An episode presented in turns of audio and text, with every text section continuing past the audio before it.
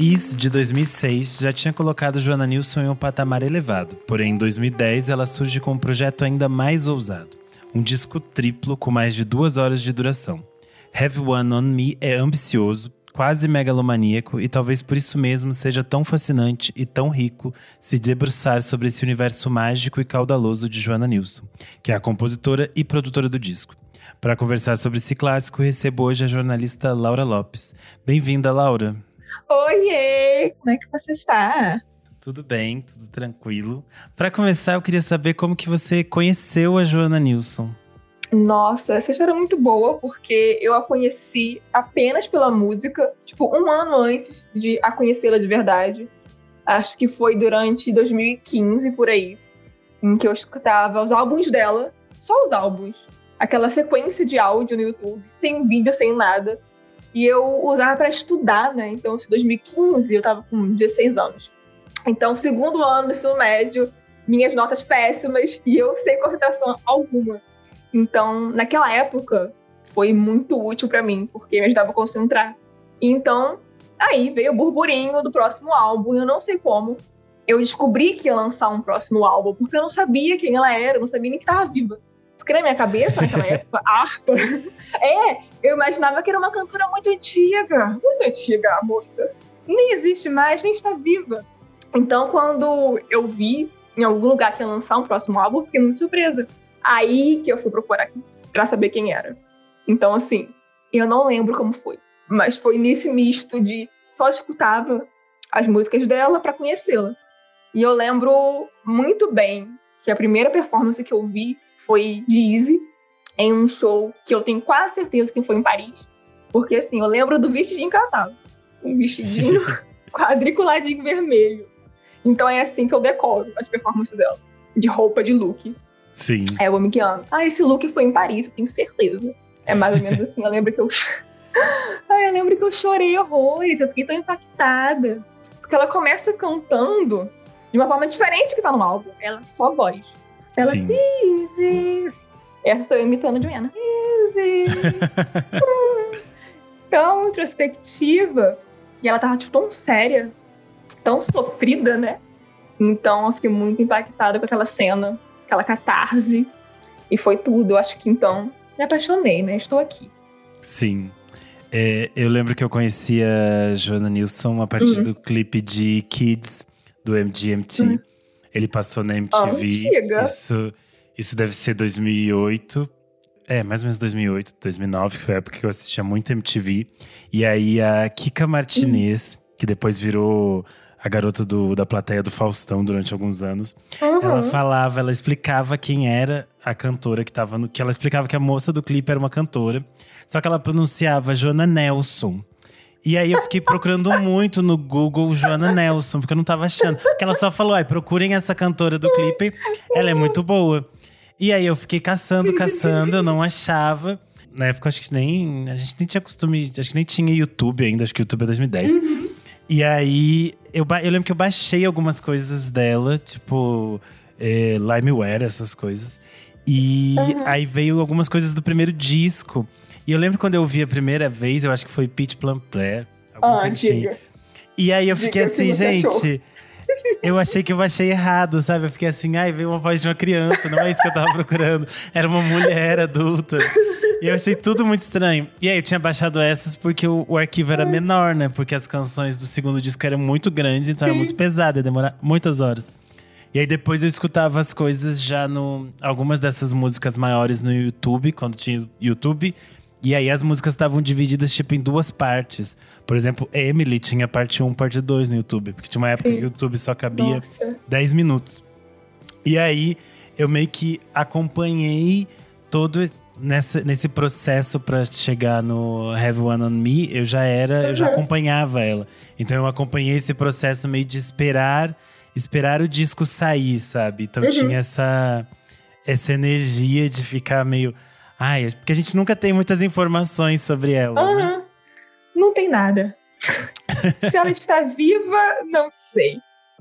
Mas, nossa, isso é incrível. É, não só o lançamento do álbum, né? Tipo, crescimento do YouTube e tudo mais. Nossa, anciã. Sim, e considerar que ela não. Que ela também não é ligada nessas, nessas questões, né? Ela fica muito por fora da, da mídia. Ela tinha lançado o, o disco anterior em 2006. Uhum. Esse disco vai chegar em 2010. Só que ela, ele é produzido em 2009. O que a gente sabe hoje em dia é que em 2008 ela já estava namorando o Andy Samberg, o ator de Brooklyn Nine-Nine, para quem está nos ouvindo. E só que a gente também não sabia dessa relação, a gente não sabia de nada nessa época. A gente vai saber que eles casam em 2013, mas durante essa produção, então, eles já estão juntos. E o disco é todo produzido em 2009. A Drag City, que é a gravadora dela, tentava durante essa produção manter informações em sigilo, porque já tinha acontecido no disco anterior deles terem mandado o disco para que os jornalistas da Pitchfork ouvissem, e esse sistema da Pitchfork era meio bagaceira, as coisas vazaram, e eles ficaram meio putos. Muito. E aí eles tentaram organizar, né, para que as coisas não vazassem. E um negócio interessante de fofocar é que ela tinha terminado que o álbum em si é sobre transição de um relacionamento, né? É meio Sim. término e todas as etapas. Mas no mesmo ano que ela terminou, ela começou a namorar o Andy. A gente não sabe qual foi a diferença de meses ali. Só sabemos que a gata, ó, terminou, já tinha um outro. Já tinha um rapazinho pra ela, né? Um comediantezinho. e eu fico imaginando, totalmente fora desse contexto, que a Joanna ela só namorava caras intelectuais, caras da música, só pensadores. Ela tinha um nome. E aí, ela do nada me aparece com um comediante. Eu queria ser só uma mosquinha na bolha do mundo dela, no mundo intelectual, de compositores e pensadores, para saber a opinião das pessoas vendo aquela cena. É curioso que ela que ela conhece, ele era fã dela, né? Antes Sim, deles ficarem começar a namorar. E ela conhece, eles acabam se conhecendo função do Fred Armisen, que eles eram, eles eram amigos, porque o Fred Armisen ele circula nesse universo tanto de uhum. música alternativa quanto no universo de comédia, tanto que ele tinha aquela série Portlandia junto com a então, Carrie Brownstein. E a Joanne só aparece num sketch. Uhum. E foi ele que apresentou os dois e meio que uniu esses universos, assim. E eu acho que é, é meio uma união de coisas meio improváveis, mas é meio que um, um círculo de uniões improváveis, né? Eu sempre penso no, na amizade que é a Joana Nilsson com o Paul Thomas Anderson, a Sim. Maya Rudolph e o Andy Samberg, todos juntos numa mesa de jantar. Eu fico imaginando essa cena. E é bem provável, tá? E é tipo. E a Maya também, que era tipo, excelente comediante, ela também toda intelectualzinha. Então todo mundo ali conversa um pouco, né? E a Joanna, ela tem um senso de humor dela meio ácido, assim. Pode não parecer, mas ela é bem, bem shade girl. E todo mundo fala que. Amigos em comum, né? Burburinho de fofoca. Que ela é tão ácida quanto o Andy, que ela é mais da piedoca, do implicância diária do que ele. Então, assim, eu fico imaginando sentido, né? como é essa amizade incrível dessa galera, sabe? Maravilha. É, quando a gente falou um pouco dessa produção do disco em, em 2009, e eu falei uhum. também da questão de quando eu conheci ela, eu estranhei a voz dela, né? Da primeira vez que eu ouvi. E foi uma, um processo mesmo de entender o quanto o timbre dela é diferente, o quanto ela tem uma forma de cantar muito única. E isso sempre foi uma questão para ela, porque nos primeiros discos a crítica pegava muito firme nessa questão da, da voz. E o que acontece durante a produção desse disco que a gente vai falar aqui é que ela fica dois meses sem voz, né? Ela tem um, um nódulo na garganta e eu acho que isso impacta também um pouco de como a voz dela se coloca nesse novo disco e como ela soa um pouco diferente. Sim, ela já tinha essa fragilidade, né? Porque querendo ou não, era não só um timbre diferente, mas também carregava muito do sotaque dela. Um sotaque do interior da Califórnia lá. Então tinha esse preconceito. Não só pelo estilo, mas como ela. da região ali. Então, Sim.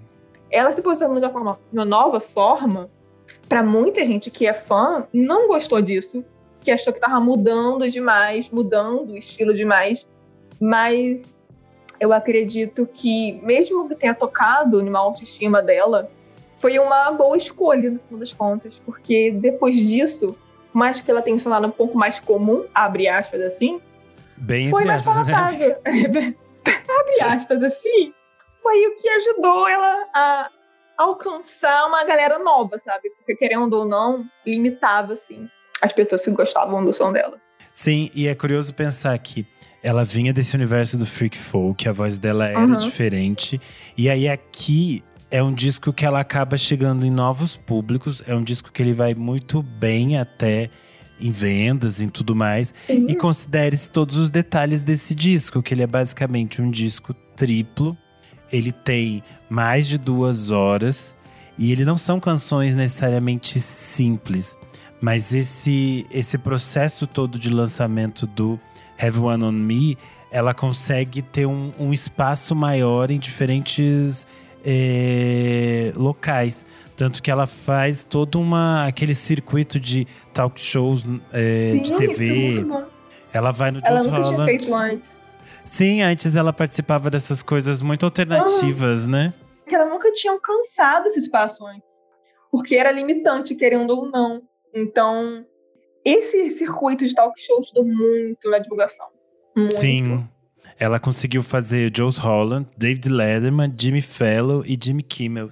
E é interessante como cada um cria uma, uma, ambi uma ambientação para que ela se insira ali. Faz muito sentido, assim. É curioso pensar nela sendo apresentada para o público a partir da televisão, né? Ainda mais a televisão. No caso do Jules Holland, até eles recebem umas coisas mais estranhas e independentes, mas no caso do, do David Letterman, por exemplo, é, é super diferente que ela esteja ali. Claro que no caso dele eles colocam uma, uma música que é mais curtinha, que é On a Good Day, e é mais acessível, eu acho, mas ainda assim é muito simbólico que ela participe, né, dessas, desses processos. Cara, e você falou que, que a sua experiência, né, escutando a música dela pela primeira vez, me faz lembrar que ela começou a cantar com 18 anos. Ela sequer tinha cantado antes. Então ela lança o primeiro álbum com 22, um período muito pequeno de tempo, para ela alcançar um entendimento da voz dela e um estudo também sobre vocal. Então, querendo ou não, todo esse processo foi ela estudando aos poucos até conseguir o tom que ela quer, sabe? Porque Sim. começar a cantar com 18 anos é consideravelmente muito tarde para quem canta, né? Sim, ainda mais pra ela que já vinha de uma formação musical desde de criança, né? Mas ela não entendia-se como cantora, ela pensava nesses processos de ser uma instrumentista. E é importante pra gente explicar para quem talvez não conheça muito sobre ela, ela toca tanto a harpa quanto o piano e ela própria faz todos esses, esses arranjos do que compõem o disco. Quando a gente está falando aqui do Have One on Me, é um trabalho que é orquestral, assim, ele tem uma, um- uma equipe por trás gigantesca que é toda coordenada por ela. Assim, são muitos artistas, são cerca de 30 artistas que estão envolvidos nesse processo todo, tocando diferentes instrumentos.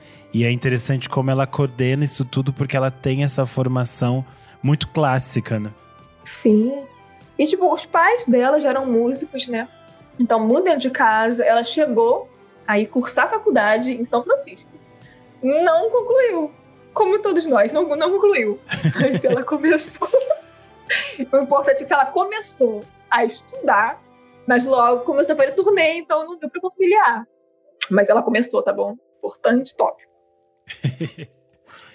E é, e é curioso pensar como ela também tem uma, uma coisa de ser uma letrista muito forte, né? Eu acho que é interessante você falar um pouco dessa questão de ser um disco de, de término, ser um disco de, de romance mesmo, ser um disco quase romântico. Eu, acho interessante a gente pensar um pouco nesse, nessa lírica da, das poesias da Joana, né? querendo ou não, quando ela vai dar entrevista, ela fala que o narrador daquele álbum era assim, assim, assado, mas o narrador é ela, né? A vivência Sim. dela. E é muito importante a gente levar em consideração o ano e a fase em que ela estava, né? Ela tinha se mudado para Nova York, ela estava conhecendo um ambiente novo, ela namorava o Bill, Bill Callahan, que é 17 anos mais velho que ela. E que vinha dessa cena de música alternativa, né? Que a gente estava falando, era desse mesmo universo anterior dela. Então, é, era um músico mais experiente, ele era mais velho. Então, ela, com seus 20 e poucos anos, estava no término desse relacionamento. Então, foi muito intenso. E o álbum, se você analisar, tem várias questões sobre dependência emocional mesmo, sobre autonomia. E você entende que é, tipo, que uma garota consideravelmente jovem em relação a um cara bem mais velho. Então, sobre essas ligações de poder que existem no relacionamento, tem um pouco sobre isso também. E logo depois, ela terminando essa relação, encontrando uma autonomia e começando um novo amor, né? Tem aquela esperança de quem tá numa relação legal, ah, agora eu sei o que é legal. E olhar para trás e ver aquela relação totalmente bagunçada e o que te causou, né? Então é muito bom te levar em consideração esse ambiente que ela estava vivendo para a gente analisar o álbum, as três fases de romance, como falo. e é interessante pensar que isso tudo tá diluído dentro do disco a partir dessas, dessas metáforas, desses cenários que ela cria. E é também interessante se pensar que as críticas na época, apesar desse ser um disco muito bem recebido, você pega uhum. algumas críticas de essencialmente de homens, falando ah, que as letras delas são muito é, complexas, que, que as letras delas são meio vazias, que as letras delas não explicam direito as coisas, porque ela cria esses, esses universos meio imaginários e essas essas outras imagens que são distintas, assim, para contar as coisas que ela quer, né? Eu acho que isso também uhum. é muito impactante para a gente tentar entender o que, que é o universo da Joana Nilsson e por que, que ele é tão diferente de outros artistas da, da mesma geração dela. Sim, ela conseguiu. Ok, vamos pressupor que as músicas são inspirações do que ela viveu. Ela conseguiu criar um cenário muito rico sobre o que ela está vivendo, sabe? O que se tornou. Ah, estou terminando meu relacionamento, o cara bem mais velho que eu, tinha uma relação de dependência emocional ali, para o quê? Um álbum que é uma situação, né? Ela vendeu bastante a ambientação que é o álbum, né? A capa também é muito bonita, eu gosto de falar sobre isso. Que é uma fotografia em preto e branco, que foi pintada, e tem todo um cenário, porque ela queria vender que esse álbum está é, em volta de uma ambientação de hotel, algo meio burlesco, anos 20, meio parisiense. E é aquela, era aquela figura que está vivendo todo esse drama, sabe? Sim. É, é um dom muito bom de florear a própria vida. E é, e é algo que ela já, já fazia de outras formas, às vezes um pouco Sim. mais. Mas até um pouco mais simples, talvez, nos outros, nos outros discos. Eu acho que cresce aqui e vai ficar ainda mais complexo no disco, no disco posterior. Mas eu acho que esse é um disco muito muito simbólico, porque eu acho que ele representa meio que todas essas essas fases da Joana. Eu acho que como ele é um disco muito longo, né? Ele meio que tem um pouco dessas coisas anteriores que ela já tinha apresentado no, nos discos que saíram antes, mas também tem esses essas faíscas do que ela vai fazer depois. Eu acho que por isso que é um disco que pode ser que a gente resolveu falar aqui por ser um disco uhum. tão, tão grandioso e tão cheio desses pequenos detalhes que constroem essa imagem que às vezes é um pouco misteriosa, como a gente falou, meio que a gente não sabe é meio muito distante, né?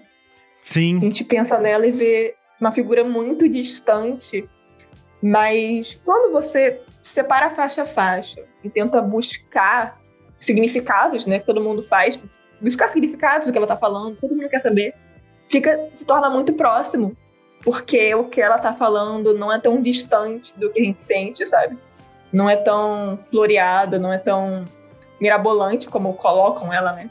Sim. Então, fica mais real, fica mais denso. Eu acho que é, essa é uma, é uma questão. Às vezes as pessoas criam essa, essa imagem de que é muito difícil adentrar no universo da, uhum. da Joana Nilsson, o que eu sempre achei que é uma, é uma mentira, porque talvez você se, se depara com essa a duração das faixas, a duração do disco, esses processos todos, as pessoas entendem como se fosse muito complexo se, se, entrar naquele universo. Daí você pega as letras, elas também são narrativas, né?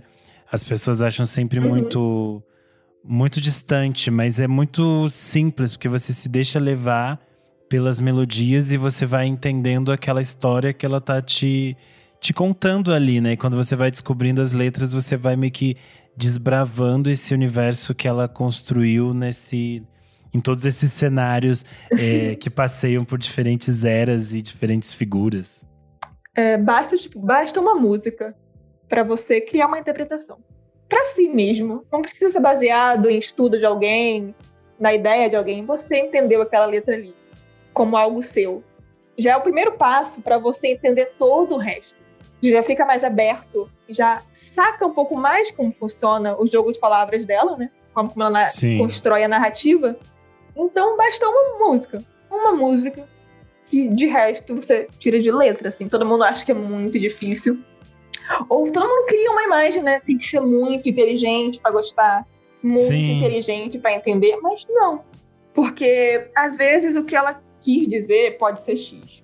Mas se você entendeu Y e tá sentindo Y, você vai, sabe? Não precisa ser a compreensão completa do que tá falando. Basta o que é relevante para você o que tá sentindo. E às vezes a sua própria interpretação vai mudar com o tempo, com o seu amadurecimento. Eu penso muito nisso. É tipo uma história em branco. Ela me deu palavras e eu vou crescendo e eu vou construindo em volta daquela interpretação novas interpretações. Sim, e até a questão de a gente pensar que ela é, mantém a sua vida íntima muito privada e ela não fala muito sobre essas coisas como uma forma de também deixar que essas obras falem mais por ela do que as coisas que ela faz fora desse espaço do, da música, né? Isso é muito Sim. interessante para uma artista que tem obras muito pessoais. E eu acho que isso conversa também muito com outras, outras artistas femininas que têm essa, esse domínio muito forte da sua obra. Se você uhum. pensar na, na Kate Bush, na Johnny Mitchell, na uhum. Bjork, Sim. todas elas têm uma, uma mão muito forte sobre a sua própria Sim. obra, mas elas também têm essa coisa de preservar a sua intimidade, de tentar manter o seu mundo particular, digamos assim. Nossa, agora você foi demais, porque é exatamente isso. Todos os álbuns são sempre muito íntimos, né? Nossa, todos os álbuns sempre são muito íntimos. Cada música é muito detalhada, ela se expõe demais. Então, quando você controla a sua vida, dá espaço para os seus fãs, para quem for consumir o seu produto ali, criar uma interpretação e também te protege do que podem dizer, né? Sim. Porque tem muita música da Joanna que fica imaginando questões sobre a vida dela. E é bom que ela não exponha, né? Porque fica meio invasivo, querendo ou não. E Baby Brush é um exemplo disso, né? E é, é curioso pensar que isso só vai se transformar ainda. Isso vai escalonar de uma forma muito maior, né? Quando ela deixa público o relacionamento dela com o Andy. Uhum. As pessoas vão querer saber mais quem é ela. E aí, umas, muitas vezes, pessoas que não estão interessadas no trabalho dela, mas na, na vida íntima deles, né? É. E aí, isso, eu acho que isso também é complexo para ela de lidar, porque ela acabou entrando nesse universo que é muito que é muito maior do que o universo que ela vinha. Aqui, quando ela lança o Have One On Me, a, a preocupação dela é tipo se a Pitchfork vai vazar o disco, sabe? É tipo, uhum. o que, que vão falar sobre a minha voz, que eu perdi ela. É, e aí, depois desse disco, as preocupações passam a ser outras que são mais complexas, né? E é, e é interessante também ver esse, esse amadurecimento dela, esse, esse processo também dela de, de lidar com essas coisas. Você falou agora, nesse entrando em um novo mundo, eu lembro que eu mesmo, procurando as coisas antigas, eu achei diversos tumblers, páginas hater dela, porque tinha um grupo de fãs do, do Andy que não gostavam dela por ciúmes. Então imagina você totalmente reclusa desse mundo, entrar, iniciar um relacionamento novo e ter pessoas que te odeiam porque tem uma certa paixão no seu namorado ou algo assim. Então foi muita coisa para assimilar. E o surgimento da internet, né? Todas as páginas e tudo mais. Tem, tem muito conteúdo antigo, assim, de hater dela de graça. Sim. Mas por um ciúminho, assim. E eu acho que nessa fase ela tava meio ainda tentando entender como ela ia lidar com todas essas coisas, né? Até porque depois o Enzo foi ficando cada vez maior também, a figura dele pública também foi ficando muito grande, assim. E eu acho que ela. Eles dois hoje em dia sabem muito Uhum. bem lidar com isso para preservar esse, esse universo que eles têm. Isso é, é bastante interessante, mas mesmo assim ela segue fazendo todos esses processos de, de divulgar os trabalhos, de, de ir nesses espaços que ela entende que são importantes para ela. De todo modo, eu queria lembrar de, algum, de uma coisa que sempre me deixou curioso desse, desse disco específico. É que na época a Drag City divulgou que ia ter o lançamento do clipe de Good Intentions Paving Company. E saiu tipo um, um teaser e ele é lindo. Que Hum, tem ele é ela. perfeito. Tem Ai, ela belíssima, com umas roupas maravilhosas. E a gente vai colocar E o link saiu. nesse, nessa descrição aqui pra vocês verem esse Sim. teaser maravilhoso. E nunca saiu. E aí tem um. Nunca saiu. Tem um. Eu achei no YouTube, assim, um comentário de alguma. De uma página específica relativa à produtora do clipe. Que eles falaram que o clipe foi feito, que ele tá lá, tipo, que eles mandaram pra Drag City, mas a Drag City não quis mais lançar. E eu fiquei assim, por quê? Cara, pelo que eu entendi já nesse assunto, uma galera, uma equipe de produção pra fazer esse clipe. E no final das contas, não saiu como desejado dela. Tem essa fofoca aí, galera. Fofoca quente. E aí ela negou. fofoca que no final das contas não ficou ao desejo dela, porque ficou parecendo muito infantil a proposta, sabe? Por mais que seja muito lúdico, não foi o desejado. Então por isso a gata engavetou. O clipe está lá. Faz bastante sentido, porque aquelas. As figuras que aparecem com ela nesse pequeno teaser remetem a alguma coisa mais lúdica, mais infantil. E a Uhum. gente entende que era uma, era uma questão para ela até esse álbum não ser relacionada a essas questões infantis. Sim. Até porque nos primeiros clipes, na verdade, os únicos clipes que ela tinha feito até então, que eram os do primeiro disco, tem essas coisas que são também um pouco mais lúdicas, que levam para esse universo que às vezes por muitas pessoas é lido como mais infantil. E aí eu acho que ela realmente queria eh, se distanciar disso. E esteticamente eu acho que ela só vai se distanciar de vez quando ela começa a produzir os vídeos com o Paul Thomas Anderson, né? Que daí é no próximo disco. E aí é realmente diferente. E se você analisar por esse trechinho que tem, é, até a paleta de cor mesmo do clipe tá fugindo muito da paleta da capa do álbum, das fotografias do álbum, né? Que tem aquela coisa mais sépia, Sim. mais vintage, mais intenso, mais escuro. É isso que eu ia dizer. A, a capa do disco, ela me remete a uma coisa meio anos 20, aquela coisa meio. Uhum. Existia uma sexualidade, uma coisa que era mais específica. E eu acho que era esse universo que precisava se levar, porque tem essa coisa do, do pavão, do- de uns animais que são mais sensuais, assim. E que isso não. Que, que ela não explorou tanto essas estéticas. E aí eu fico meio triste, que eu fico pensando, gente, tem tanta música, por que, que não dá pra fazer um Então, clipe? Cara, deve, sabe, um clipe de qualquer música da Diana, qualquer clipe. Seria perfeito, né? Eu acho um pecado ela ter tanto pouco clipe assim. Porque o mundo dela é muito visual. Pelo menos pra mim é muito visual, é estético. Sim, é muito Dá pra criar visual. tanta coisa. E ela tá inserida num, num universo de, de vários outros artistas que também Uhum. trabalham com isso, que provavelmente topariam trabalhar com ela. Tanto que as coisas que ela produz com o, Paul Thomas Anderson são muito mais relativas dele, né? Ele propõe pra ela Sim. do que ela e que está afim de fazer, tanto que o clipe de Saponican, que ela fica andando na rua, era tipo só uma coisa que ele falou: ah, vamos gravar aqui, já que a Sim. gente tá com tempo. Ela nem tinha planejado aquilo, e é um dos clipes mais bonitos. Não, e assim, ai, assuntos, né, que eu acho perfeito. Um assunto que rodeia esse clipe é que a gata tava lá rodando a cidade. Tá rodando a cidade, no meio das ruas. E eu tenho certeza, um detalhe, que ela estava cantando, gritando no meio da rua, porque era a minha cara das pessoas. Não é como se ela estivesse cantando baixo pra dublar. Não. Eu tenho certeza que ela estava gritando no meio da rua. As pessoas olhando estranho. Mas aí que tá. No final do clipe, ela falou para Rolling Stones. Ela entrou Sim. num beco numa rua que ela, no final, ela deu de cara do apartamento que era dela e do Andy. Então, esse detalhe me deixa mexida, porque é a casos da vida que são muito bonitos, sabe? E ela, ela fica emocionada nesse take, né? Sim. É o take que, ela, que o olho dela se enche de lágrimas. Uhum, Você vê que ela olha é... pro lado e ela se emociona. Eu sei. É um momento que ela passa um ônibus de, de bombeiro. Ai, aquele take vermelho com as luzes vermelhas. Verdade. E ela fazendo volta. E é ela quase começa no a final. lacrimejar. Sim, é, é ali no final. Eu acho perfeito. Porque depois, quando você sabe esse detalhe, que ela tá andando por essa área, ela reconhece logo ali, ela tem sentimentos que ela tenta controlar porque ela tá gravando o clipe, fica bonito demais.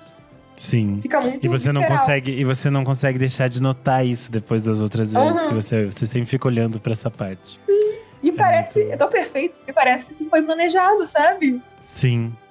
E aí que fica, que dá o desejo da gente que tivesse mais clipes, Sim. né? Que você fica, ai meu Deus, precisávamos de mais vídeos. É maravilhoso. Mas falando do, do Have One On Me, a gente falou de, de alguma coisa que teve algumas críticas específicas ao disco. Uhum. E eu acho que a principal delas é realmente ao tamanho do disco, é o fato de serem três discos. Isso é sempre uma, uma dificuldade até para as pessoas adentrarem nesse universo. E eu queria saber o que, que você acha, se você tem, tipo assim, dentro desses uhum. três, dessas três divisões, tem algum que você goste mais? Se você acha que ele realmente poderia ser um pouco menor e, e dividido em outras partes? Olha, e eu particularmente eu gosto de, da ideia de que seja dividido, porque eu gosto muito dessa proposta início, meio e fim, é, início da história, metade da história e conclusão. Eu acho perfeito. Eu acho de uma qualidade incrível. Não sei, eu acho é uma proposta muito boa. Eu acho que é a melhor forma de você narrar uma história romântica, assim, divide por partes. E eu gosto muito da metade pro final. As últimas músicas da segunda parte pro final, assim. Porque eu sinto que a história. Já sabe contando uma história, né? O narrador, da segunda parte pro final, ela vai fechando as histórias que abriu no início. Porque, por mais que seja uma história romântica, assim, não é uma música avulsa. É uma história completa. Então parece que a história vai se fechando e você vai conseguindo interpretar e entender a situação e criando a sua própria conclusão, entendendo daquela história. Então acho que da metade pro final é a minha parte favorita, quando você finalmente é no ápice do filme. Imagina assim, um filme tá chegando na reta final e você tá entendendo todas as referências, todas as ligações daquela música, não sei o quê. Eu acho perfeito. É, é curioso porque... queima. Porque eu gosto mais do, do início até a metade. Sério? A minha parte preferida é ali desde o início até, até chegar tipo em Go Longo, mais ou menos. Uhum. Eu gosto muito de como todas as primeiras músicas elas têm hum. mudanças. E elas são. Elas podem ser muito longas às vezes, mas elas têm é, essa coisa de às vezes começarem calmas e daí a orquestra entrar, Ai, ou de entrar sim. um instrumento inesperado, ou da voz dela aparecer de uma outra forma. Que eu acho que é isso que mais me fascina, por exemplo, na faixa título Have One on Me, que ela tem um, um, um, crescimento, ela vai crescendo aos pouquinhos, aos pouquinhos, e quando ela chega no final, ela fica muito gigantesca, assim. Que é uma coisa meio Sufjan Stevens, assim, eu acho uma coisa muito linda Sim. essa. E aí eu acho que pro final, especialmente no, no terceiro disco, as músicas ficam menorzinhas, assim. Elas ficam mais fechadinhas. E aí, eu, às vezes, elas não. Eu nem sempre gosto, nem sempre tô tanto nessa energia de ouvi-las, sabe? Então, às vezes é comum que eu comece, vou até metade e depois não sigo. Mas quando eu vou. Às vezes também tem dias que você tá num, num mood específico só pra ouvir, por exemplo, o terceiro disco. Uma parte, sim. É, eu acho que isso é interessante. Olha só que diferença. Eu gosto muito das historinhas. Eu sou muito apegada a uma boa história. Então, eu fico muito presa a esse detalhe. Você acabou de dizer um, algo que eu nunca tinha parado pra pensar. Em como é boa a nuance do início. É, música, eu, eu me apego tanto a esses detalhes que eu paro de pensar realmente. Então, o início do álbum realmente mostra para que ela veio, né? E ele, eu acho que ele, se, ele é meio que uma. Ele é meio que uma. Uma sequência mesmo do que ela vinha fazendo no disco anterior, que tem, o disco anterior tem essa coisa da voz, às vezes, estar tá muito mais alta, muito mais rasgada, e de ter muito mais, mais barulho mesmo.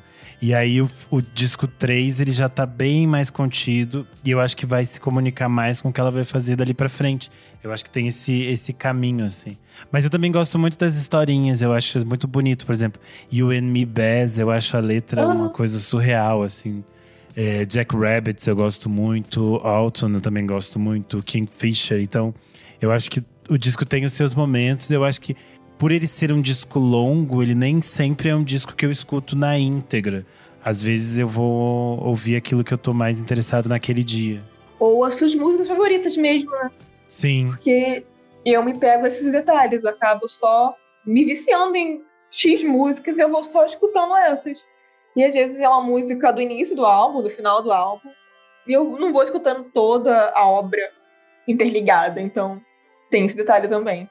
É, eu acho que é interessante por isso, por ser um disco tão, tão diverso e com tantas coisas e tantas camadas, cada momento a gente pode voltar para ele de uma forma diferente, né? Eu acho que isso é, é interessante, que é uma coisa que eu tinha falado no, na abertura do programa. Uhum.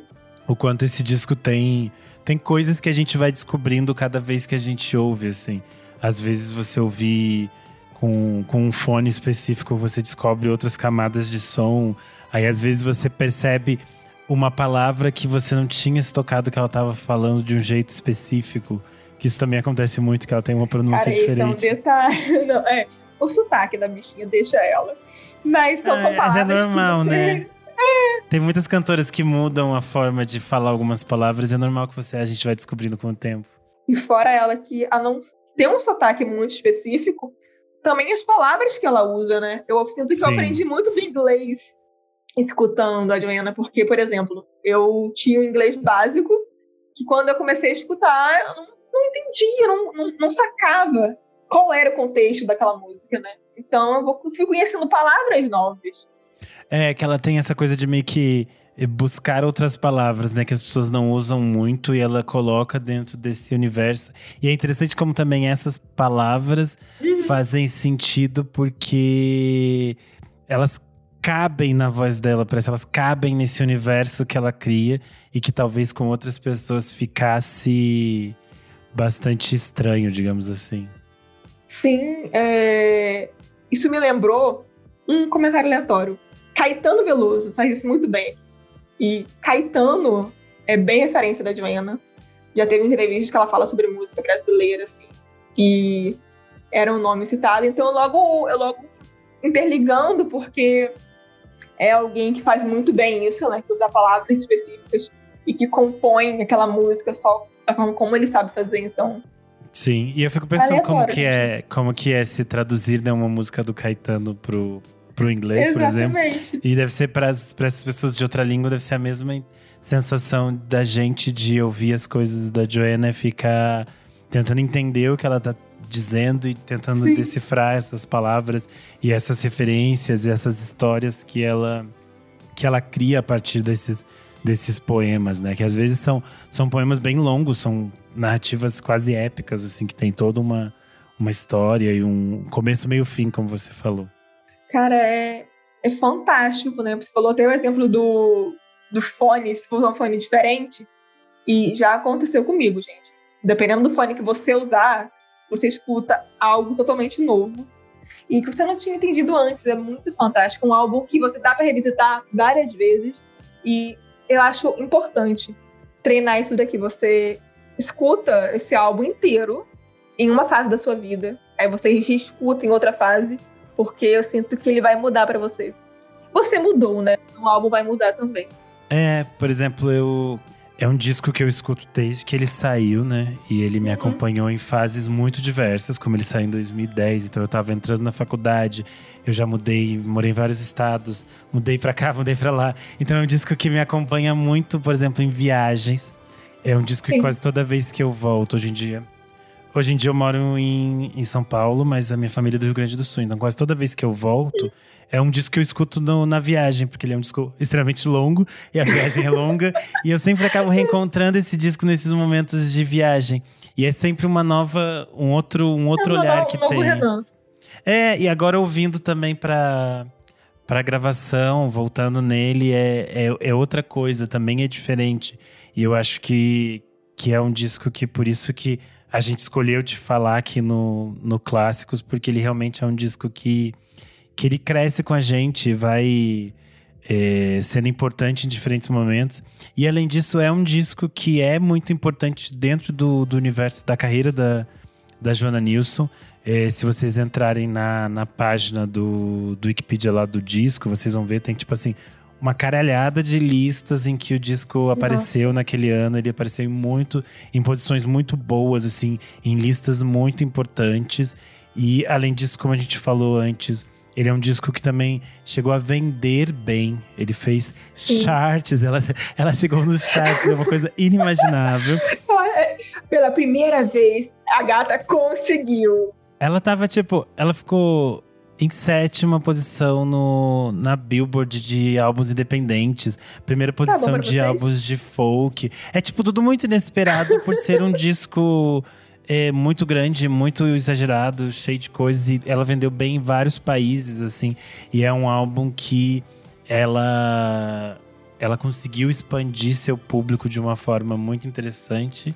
E aí é uma pena que, infelizmente, nem isso fez ela voltar para o Brasil, né? Ai, tem aquela história que ela estava aqui em Porto Alegre, em 2017, não, 2017, 2007, em Porto Alegre, vendendo seus próprios álbuns pós-show para uma plateia. Foi a vez que o, o Sesc trouxe Ai, ela. conta.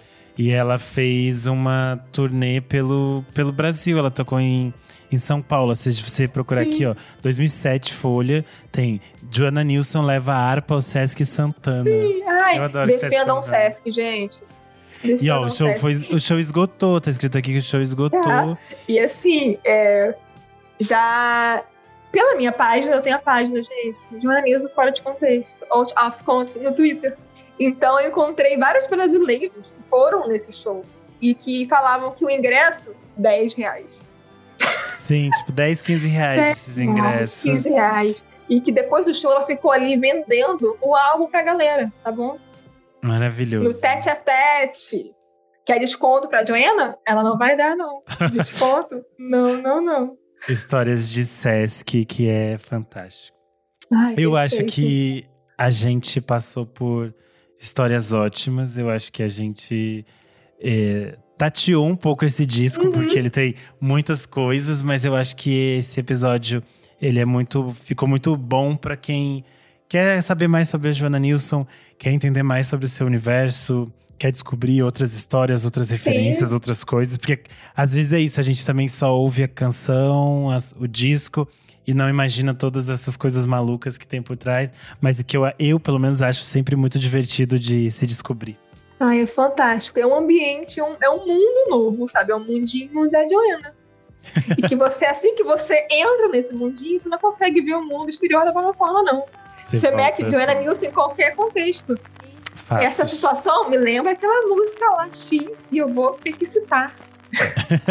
é, Ou você cita pessoas. histórias aleatórias de onde a Joana Nilsson aparece, onde ela esteve, coisas assim. entendeu? A É um gente fica mundo assim. novo. Você entra, você não sai, você não consegue ver o mundo da mesma forma depois que você tem contato com essa obra. De verdade. Verdade. Tem muitas situações da minha própria vida que eu vou ter que citar uma. Vou ter que citar a Joana Nilsson aqui agora, gente. Olha só, que. Entendeu? Maravilha. É, Laura, deixa as suas redes sociais, passa o arroba da sua página para quem quiser ir lá Olha, conferir. Procura Joana of context. O user é Joana Nilsson, sem o N. A minha página pessoal, assim, no Twitter é Acalaurão. E no Instagram, Laurão Lopes. Maravilha. Agradeço muito o seu tempo de ter participado aqui comigo. Obrigada. Foi maravilhoso. Obrigada pelo convite. Espero que você tenha gostado. Eu adorei. Eu sou underline Renan Guerra no Instagram e no Twitter. Você pode seguir a gente no arroba podcast VFSM no Instagram e no Twitter. E você também pode apoiar a gente no padrim.com.br barra podcast VFSM. A partir de cinco reaisinhos, você tem acesso aos programas com muita antecedência e ao nosso grupo fechado no Telegram. Então, por exemplo, este programa aqui, os nossos apoiadores vão poder ouvir com bastante antecedência. Até a próxima. Até, tchau, tchau.